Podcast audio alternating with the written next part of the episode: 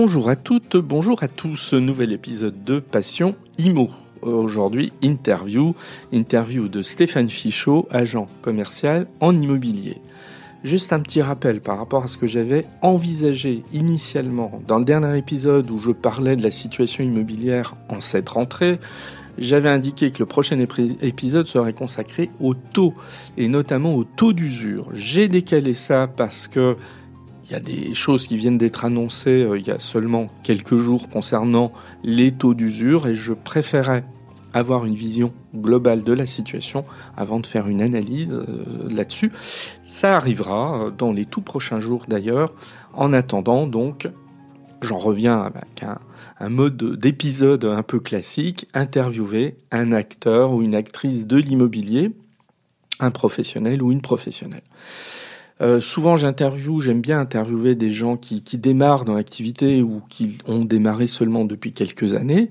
Ça permet de, de, comprendre, de partager avec eux leurs difficultés, leurs doutes, mais aussi leurs réussites qui sont très souvent euh, présentes. Hein, D'ailleurs, ces réussites. Aujourd'hui, c'est le contraire. On va euh, passer un petit temps avec Stéphane Fichot, qui est agent commercial en immobilier depuis une vingtaine d'années. C'est dire s'il a du recul. Il a euh, vécu des périodes où l'immobilier euh, se portait plutôt très bien, comme c'est encore le cas aujourd'hui, mais aussi des périodes très compliquées, je pense notamment à la crise de 2008, donc il va nous partager tout ça. Et Stéphane, c'est quelqu'un d'extrêmement prudent. Euh, de réfléchi quant à la pratique de son métier. Bon, d'une part, c'est quelqu'un de très sérieux, ce qui ne l'empêche pas de s'amuser par ailleurs quand on le, on le connaît un peu, mais Professionnellement, c'est quelqu'un de très sérieux, de très fiable. Euh, cette fiabilité, elle se mesure aussi sur sa manière de gérer, euh, bah, notamment euh, sa propre trésorerie. Et il nous en parle sans détour. Je, prends juste un exemple qu'il développera un petit peu plus loin. Quand il encaisse 1000 euros d'honoraires, il sait pertinemment que, et c'est ses mots, 500 euros vont aller aux impôts et taxes, charges, etc. Il lui en reste 500. Sur les 500, il en conserve 250 qu'il épargne et il n'en dépense que 250. Donc on est à des années-lumière de l'agent immobilier ou de l'agent commercial flambeur qui fait n'importe quoi. Lui, c'est tout l'inverse. Et c'est intéressant justement de partager cela. Bon, je ne vais pas en dire plus puisque euh, l'interview va, développer euh, tous ces aspects. Juste une précision. Euh, quand l'interview a été réalisée, il y a quelques semaines, Stéphane envisageait un projet, un beau projet, puisque c'est quelqu'un qui est très investi dans des causes humanitaires en direction euh, d'enfants notamment, et il avait prévu euh, le 24 septembre, donc c'est passé, l'événement est passé, donc c'est vrai que l'interview se projettera dans cet événement à venir. C'est passé, mais euh, Stéphane avait projeté euh, de réaliser un petit exploit, 46 km, ouais, 46 km à la nage dans une rivière, la Saône, donc gros euh, gros enjeu, euh, tout simplement pour recueillir des fonds pour le petit Hugo, deux ans et demi, qui habite en Côte d'Or et bah, qui a besoin de soins. Euh, qui a besoin euh, de soins euh, par rapport à son handicap. Le défi s'est très bien déroulé, des fonds ont été recueillis, L'épreuve a été difficile, mais surmontée, puisque Stéphane voilà, s'en est exprimé dans la presse hein, il, y a, quelques jours, puisqu'en fait une partie de l'opération s'est faite sous la pluie. Bon, donc une épreuve difficile, mais qui montre là encore voilà l'équilibre euh, sur le plan humain de cette personne. Euh, je parle de Stéphane, euh, qui est vraiment quelqu'un à, connaître, voilà, qui est quelqu'un de, de, riche sur le plan personnel, etc., et qui n'hésite pas justement à s'engager pour ce genre de cause. Voilà. Bien. On va, l'écouter. Alors c'est une interview qui a été réalisée dans son jardin. Il faisait très beau euh, encore. Euh, donc il y aura peut-être par moment des, aboiements de chiens ou des, des bruits qui montreront tout simplement que nous étions à l'extérieur. Nous l'écoutons.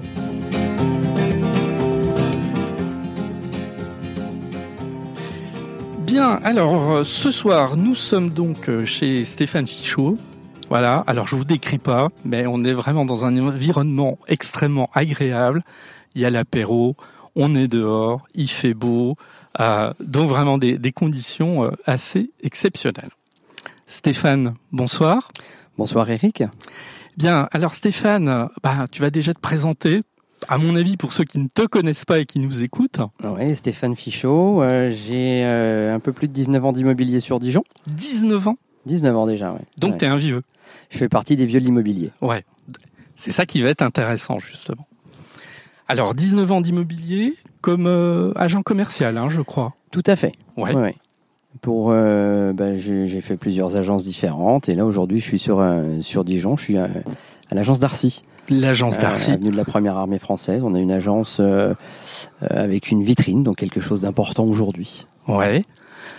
Alors, ce qui va être intéressant, Stéphane, puisque tu, es dans le métier depuis 19 ans, comment tu qualifierais la situation actuelle? Depuis quelques mois, quand on lit la, presse, quand on écoute un petit peu les médias, alors on entend beaucoup de choses. Hein. On entend que maintenant euh, les banques elles prêtent plus quasiment. On entend que les prix vont diminuer euh, très très fortement. En fait, quand on lit les médias, on a un peu une, vision de quelque chose d'assez sombre qui se préparerait. Voilà. Est-ce que selon toi, ça correspond à la réalité ou est-ce que toi, finalement, tu vois autre chose, toi qui es bah, sur le marché de l'immobilier euh, quasi quotidiennement?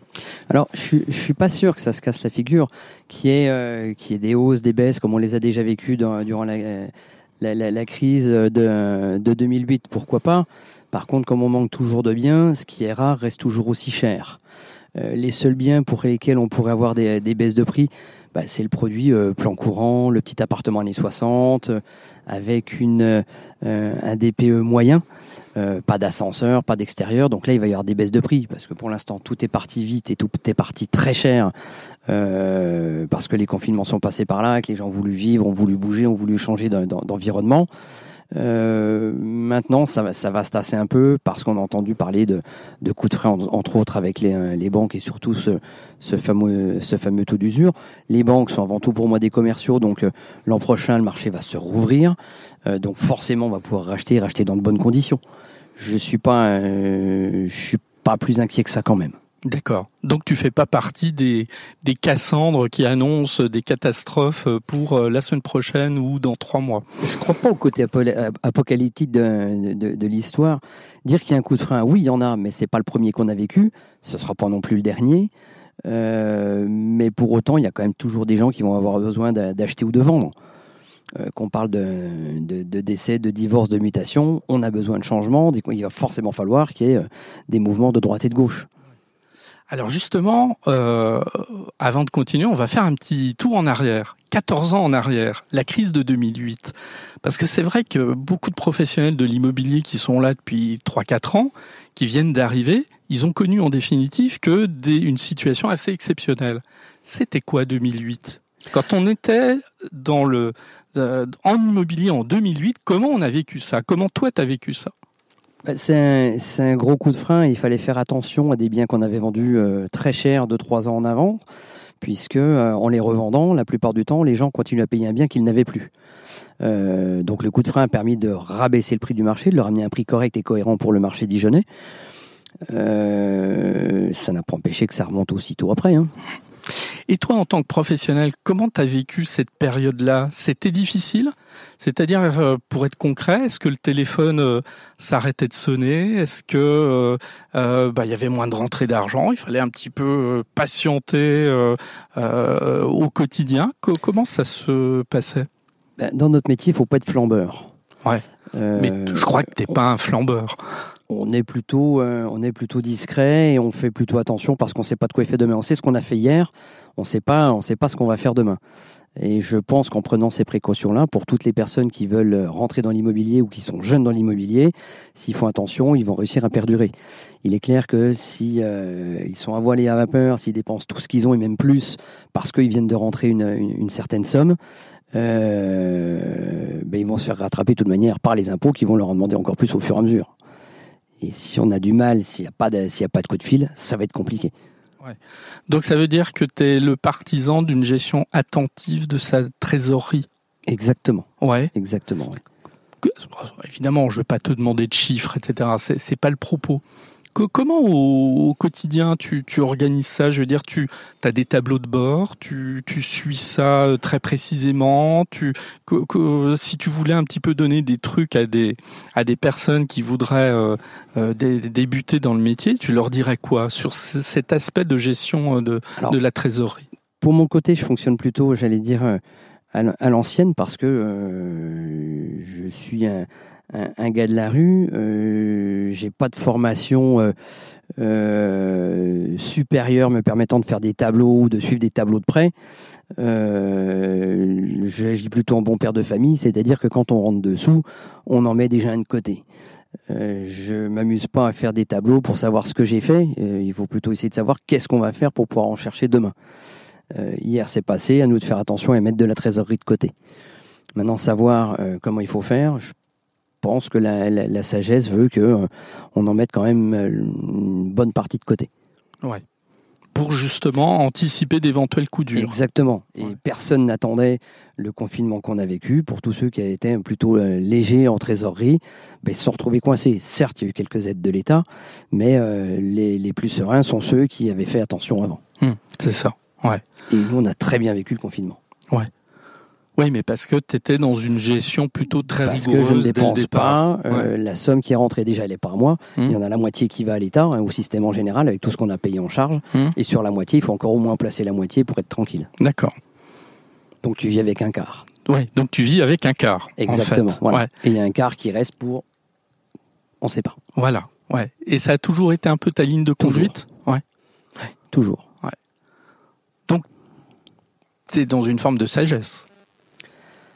Certaines fois, oui. D'autres fois, euh, euh, ça, c'est les affaires qui reprennent. voilà. Le téléphone. tu vois, on répond à n'importe quelle heure. Ah, oui. c'est les aléas du direct. Oui, parce que là, il est 20h, donc... Euh... Ouais. Mais normalement, on décroche, ouais. Mm. Euh, ouais, après, euh, je pense que c'est la... ça, c'est la sagesse. C'est important. Ouais, ouais. ouais. Donc c'est peut-être le principal conseil que tu donnerais en fait à quelqu'un qui veut euh... quelqu'un qui veut se lancer ou quelqu'un qui débute. C'est bien beau, on a fait les premières affaires, les affaires de copains, mais c'est pas suffisant. Donc c'est la sagesse vaudrait en mettre un petit peu de côté quand même.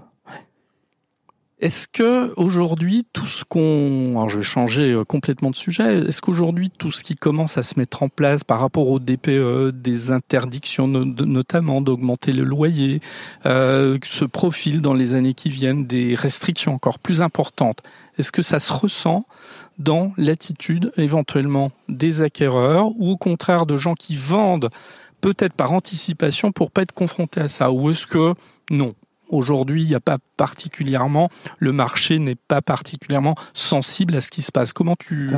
de mon côté, je pense que les... certains vendeurs n'en ont pas encore pris conscience. Et pourtant, s'il va y avoir vraiment un coup de frein par rapport à ça. Clairement, Les acquéreurs l'ont très bien compris. Ouais.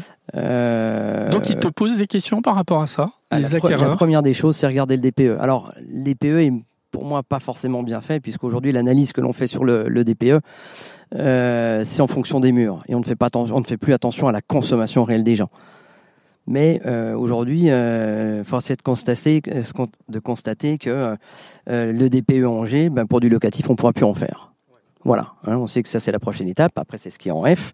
Il y a quand même une majorité de biens qui sont euh, en F ou en E sur l'agglomération dijonnaise. Euh, donc, il va, il va falloir anticiper et faire attention à la façon dont on va monter nos avis de valeur aussi.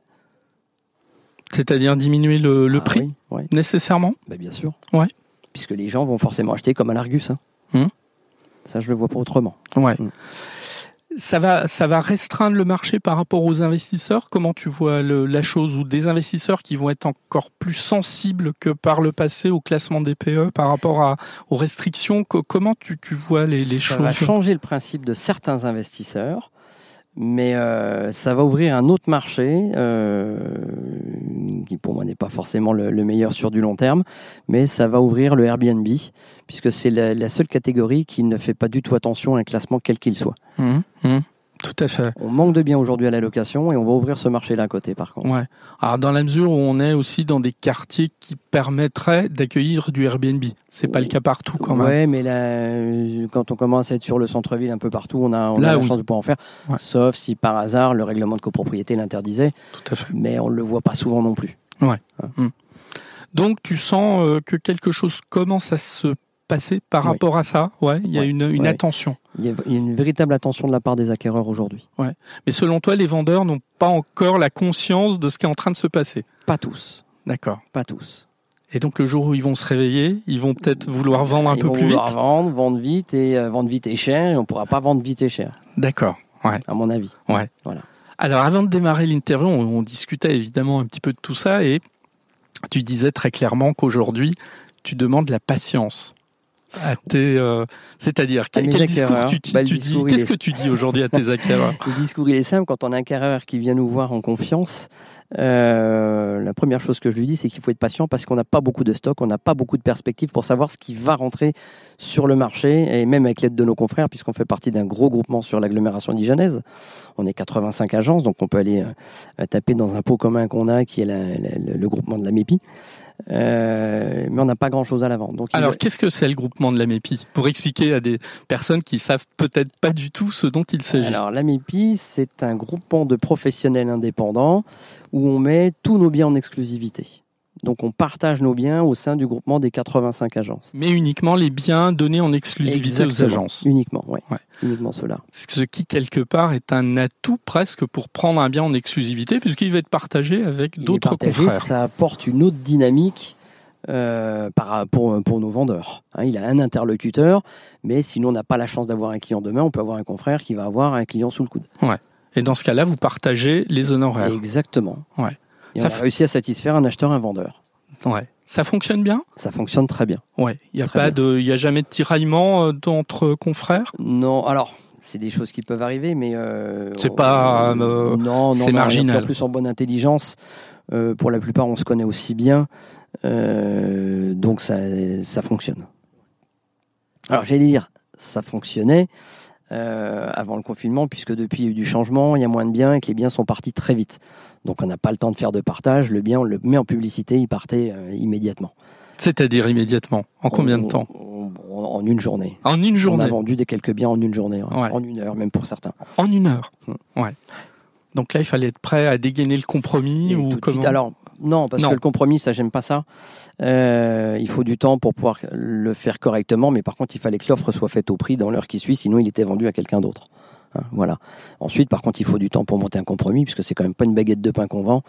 Donc, être sûr d'avoir absolument toutes les informations dont on a besoin pour monter ce, ce contrat. Et donc ça, c'était il y a encore combien de temps? Il y a un an? Ouais, Jusqu'à il y a un an. Il y a un an. ouais. Alors là, on n'est plus du tout là-dedans. Là, maintenant, tu dis à tes acquéreurs, il va falloir attendre. C'est ça. C'est-à-dire, patienter combien de temps? Eh ben, on maîtrise pas justement le délai. On sait pas. Est-ce qu'on va euh, trouver un bien demain? Est-ce qu'on va mettre six mois ou un an avant de le trouver? Tout dépend le cahier du charge des clients. Il y en a qui ont qui sont sur des biens un peu plus classiques, donc on peut peut-être trouver facilement. D'autres un peu plus pointus, un peu plus spécifiques. Et euh, la, la- la rareté, il va falloir, la- il va falloir patienter avant de pouvoir euh, obtenir ce, ce nouveau bien. Et ça, l'acquéreur le comprend Ou il a un peu de mal en se disant, bah oui, mais moi, je veux Alors, quelque chose de plus rapidement Quand quand, on même. explique sur l'instant, il le comprend. Maintenant, je pense que s'il patiente un an, au bout d'un an, il va en avoir marre de patienter parce que quand on veut quelque chose, surtout un bien immobilier, on ne veut pas attendre un ou deux ans avant de l'avoir. Mais pour l'instant, tel qu'on l'explique, surtout quand moi je les reçois au bureau, puisque je reçois tous mes clients acquéreurs au bureau avant tout, euh, on leur présente, on leur explique, on leur justifie comment ça fonctionne, et, euh, ils suivent réellement. Peut-être pour, euh, pour terminer, j'ai la chance d'avoir en face de moi quelqu'un qui exerce ce métier depuis 19 ans, alors que souvent je vais interroger des, des personnes qui parfois débutent, qui m'expliquent leurs difficultés. Euh, Qu'est-ce qu'il y a de différent entre aujourd'hui, en 2022, quand tu exerces ce métier et ce métier que tu exerçais il y a 19 ans? Qu'est-ce qui a changé déjà chez toi sur la manière de travailler peut-être? Ou est-ce que tu travailles à l'identique d'il y a 19 ans? Alors, j'ai pas vraiment changé, je pense, de, euh, de comportement. Je suis par contre maintenant un peu plus euh, sûr de ce que je dis et de ce que je fais, donc plus ferme euh, dans, dans, mes explications, sans, sans, pour autant euh, être ingrat ou paraître grande gueule vis-à-vis d'un client, mais je suis capable de, de, refuser une visite parce que ça correspond pas au client. Et le vendeur n'attend pas une visite, il attend quelqu'un qui soit crédible en face. Hein? On va pas visiter un bien quand même. Donc tu es davantage dans la peau de quelqu'un qui n'hésitera pas à dire non parfois, ce que tu tu faisais pas nécessairement il y a 19 ce qu'on ans. sait pas faire au départ quand on arrive dans, la, dans le milieu. Je pense. Et euh, toujours par rapport à ça, tu, dis, tu me disais tout à l'heure, euh, hors micro, je fais moins de kilomètres. Alors, ça veut dire quoi, faire moins de kilomètres? Pourquoi? Comment ça se fait que tu fais moins de kilomètres? Euh, Parce que plutôt que d'aller tous azimuts, euh, faire une visite le matin à droite, l'après-midi à gauche et revenir à la première visite le soir pour faire une visite pour un autre client, on essaie de les grouper l'une derrière l'autre. Donc là, c'est c'est pas le client qui tient notre agenda, c'est nous qui gérons notre emploi du temps ce qu'on ne sait pas forcément justifier au départ quand on démarre dans le milieu. Oui, ce que, ce que tu n'aurais peut-être pas osé faire Exactement. En fait, au, au, départ. Oui, je veux une visite demain à 19h. Bien, monsieur, on y va. Maintenant, c'est non, attendez, je vais regarder mon emploi du temps. S'il le permet, on ira. Et puis, ce qui va me sembler une évidence, mais tu vas me confirmer ou pas, j'imagine que 19 ans après, on ne fait pas les avis de valeur de la même manière ou on les fait peut-être avec davantage un œil exercé? Comment l'expérience, elle, elle enrichit finalement le métier sur, sur des questions comme ça? Alors, l'expérience permet de pouvoir justifier euh, la fourchette de prix dans laquelle on va présenter un, un, un, bien parce que justement, on en a déjà vendu d'autres dans le coin. Monsieur, je vous dis que ça vaut dans telle et telle fourchette de prix. Euh, c'est justement l'expérience qui peut, qui peut le prouver, le justifier, parce que derrière, on va lui montrer, monsieur, regardez, j'ai vendu ça, ça et ça. Donc ça, c'est la connaissance du marché, en fait, qui, qui est venue vraiment au fil des années. Ouais, tout à fait ce qui veut dire presque qu'on te transplanterait à 500 km de je Dijon. Ne saurais pas faire. Tu saurais pas faire. Tu plus la même pas, efficacité. Ouais. Alors, je travaille un peu sur les extérieurs, mais je suis épaulé par des professionnels que je connais bien. Mais y aller tout seul, c'est trop dangereux. On peut pas aider notre client, acquéreur ou vendeur, si on maîtrise pas le secteur. Stéphane, euh, j'ai une chance incroyable de, de t'avoir hein, en face de moi parce que, bon, déjà, tu es un peu multicarte. Alors avant qu'on reprenne sur, euh, j'aimerais que tu parles un peu de ton association aussi, de ce que tu fais, parce que c'est c'est quelque chose qui te tient à cœur. Oui, et qui montre bah, que tu fais pas que de l'immobilier hein, en fait. Euh, ta vie n'est pas consacrée uniquement à l'immobilier. Bah, on, a, on a une vie passionnante. Avec ma femme, on a créé une, une association caritative pour les enfants malades. En fait, on est parti du principe que plus on faisait de sport, plus on faisait participer des gens à des manifestations sportives qu'on faisait, plus on pouvait récolter d'argent. Mmh. Oui, parce que tu es un grand sportif. Quand même. Ah, on touche un peu à tout. Ouais, d'accord.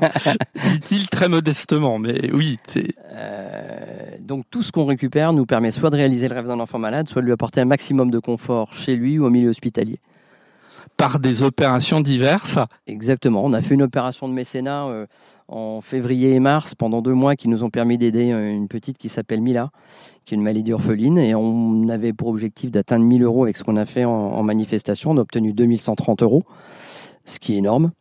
Euh, voilà, la, prochaine étape, euh, c'est pour Hugo, deux ans et demi, où euh, là, on va faire encore plus fort, puisqu'on a décidé de descendre la Saône pour lui.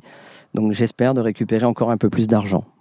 Et tu me disais tout à l'heure, tu vas nager combien de temps Le 24 septembre, hein, je 24 crois. septembre, oui. On part pour euh, la descente de la Saône sur 46 km. Alors si on a un peu de chance avec nous et si on a les courants, on va mettre 5-6 heures. S'il n'y a pas de courant, comme c'est le cas hélas en ce moment, on va être 10 heures dans l'eau.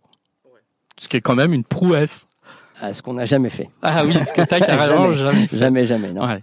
Et donc, au final, parce que Hugo, qu'est-ce que tu cherches à, à, financer en définitive Alors, on euh, cherche du, du matériel euh, à domicile pour pouvoir l'aider à la mobilité. D'accord. qui n'est bien sûr pas pris en charge par la Sécu. Ouais. Donc ces opérations, c'est un moyen de lui apporter une aide financière. Tout à fait. Ouais.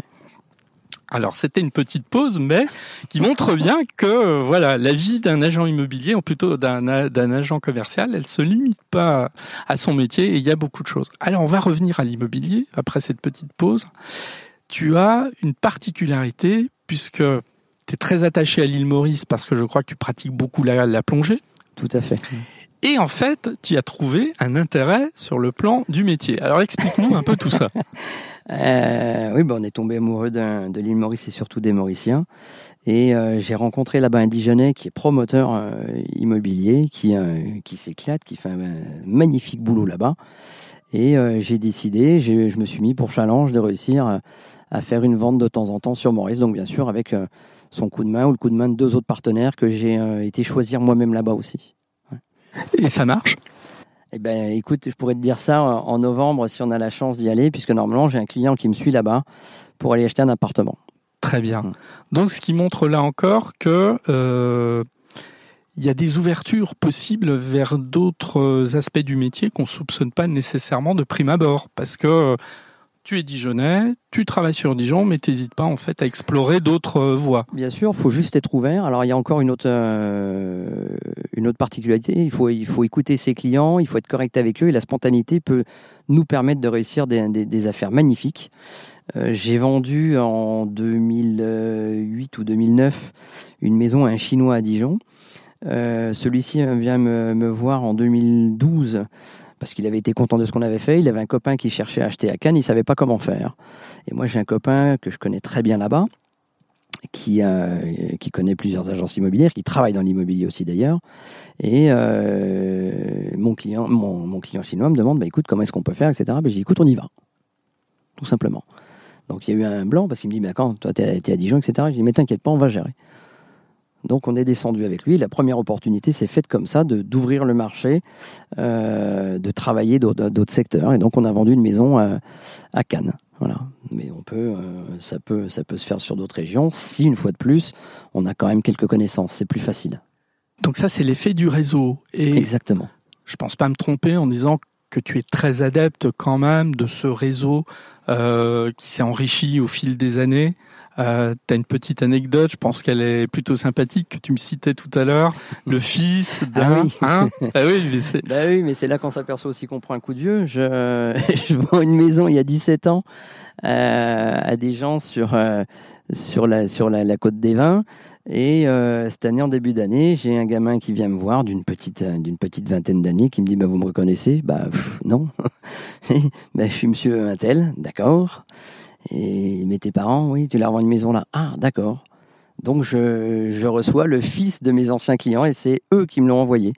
C'est-à-dire que si on respecte ses clients, euh, voilà, le, le, réseau se fait petit à petit et c'est la chance qu'on a dans notre métier. C'est passionnant et différent tous les jours, mais plus on a un réseau euh, euh, qui s'ouvre comme ça, plus on est sûr de pouvoir satisfaire ensuite chacun de nos clients. Oui, parce que derrière le côté très sympathique de l'anecdote, il y a le fait que 17 ans après, quelqu'un, oui, un client ne t'a pas oublié.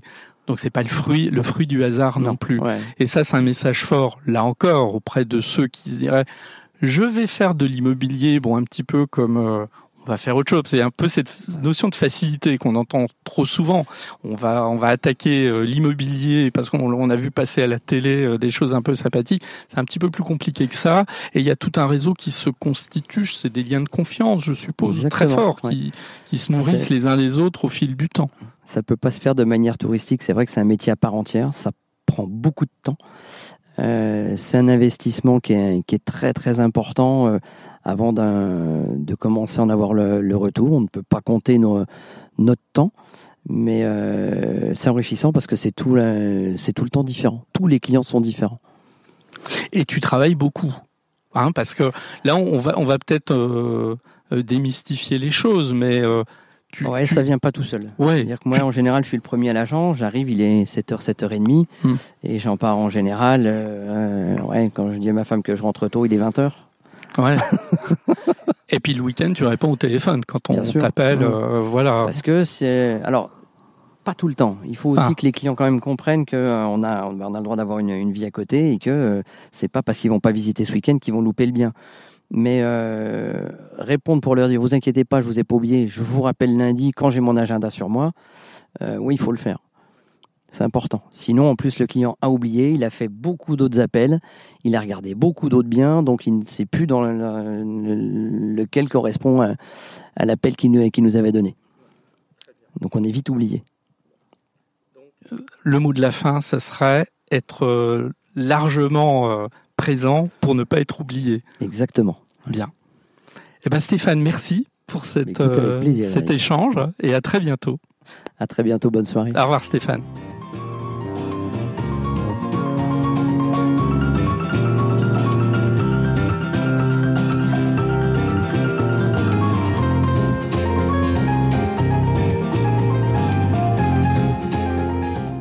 Merci de m'avoir écouté. Vous pouvez me retrouver sur mon site internet www.nicolier.org.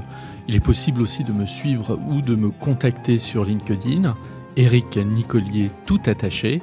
Et puis vous pouvez aussi me soutenir en vous abonnant à Passion Imo sur Apple Podcasts, mais aussi sur les principales plateformes de podcast. Je vous dis à très bientôt.